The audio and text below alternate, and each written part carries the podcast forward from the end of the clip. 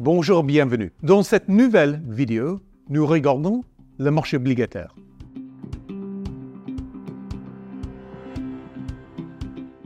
Pour deux raisons. La première raison, évidemment, c'est que l'économie américaine est l'économie la plus importante de loin dans le monde. Deuxième raison, la plupart de, la commerce mondiale est quand même réalisée en dollars.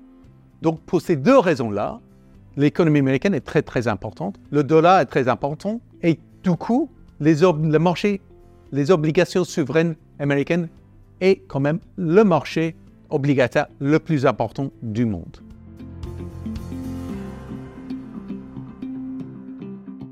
En mai dernier, le rendement obligataire 10 ans aux États-Unis s'est établi à 3,5 Fin octobre, ce taux s'est envolé vers 5 et aujourd'hui, on se retrouve à 4,6% donc toujours plus de 1% plus haut qu'en mai dernier. Les taux long terme, ils ont beaucoup monté ces derniers mois, qui a mis une pression importante sur à la fois les marchés financiers et aussi l'économie mondiale.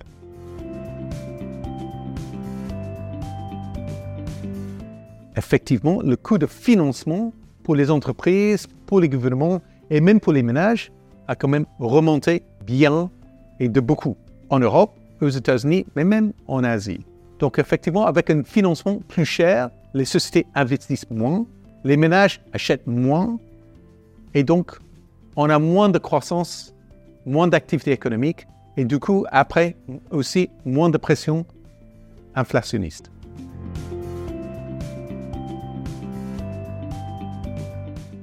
Si on regarde le segment du marché obligataire avec une duration entre 20 ans et 30 ans aux États-Unis, depuis novembre 2020, les prix de ces obligations souveraines ont même baissé de moyenne de 64% Même pendant la crise financière en 2008, les actions américaines ont baissé de entre 50 et 55% du plus haut au plus bas. Donc c'est vrai, si on regarde, ces obligations souveraines à très longue duration, ils ont quand même souffert encore plus ces derniers deux ans et demi que les actions américaines en 2008.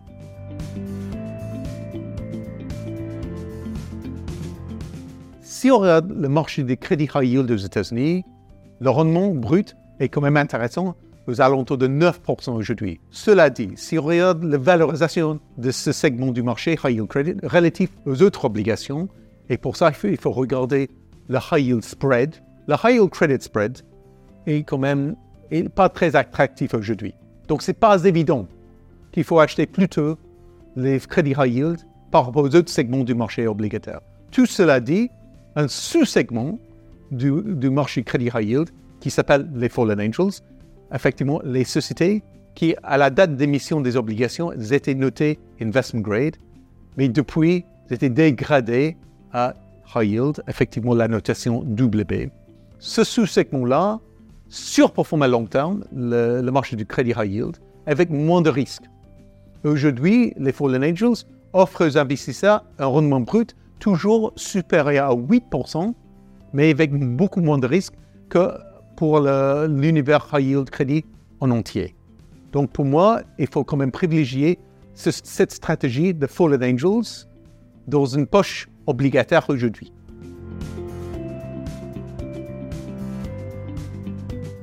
En conclusion, nous ne changeons pas notre allocation d'actifs stratégiques.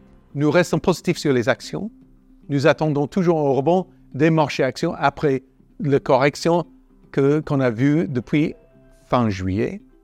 Pour les obligations, nous restons plutôt optimistes, surtout, surtout pour les obligations aux États-Unis, les, obligations protégées contre l'inflation, mais aussi les, crédits, les obligations d'entreprise, notation investment grade. Et enfin, dans l'approche alternative, nous aimons toujours les métaux précieux et surtout l'or. Avec un prix pas loin de 2000 dollars de l'once, nous pensons qu'il y a toujours du potentiel pour l'or dans les prochains mois. Merci de votre attention. Je vous donne rendez-vous le mois prochain. Au revoir.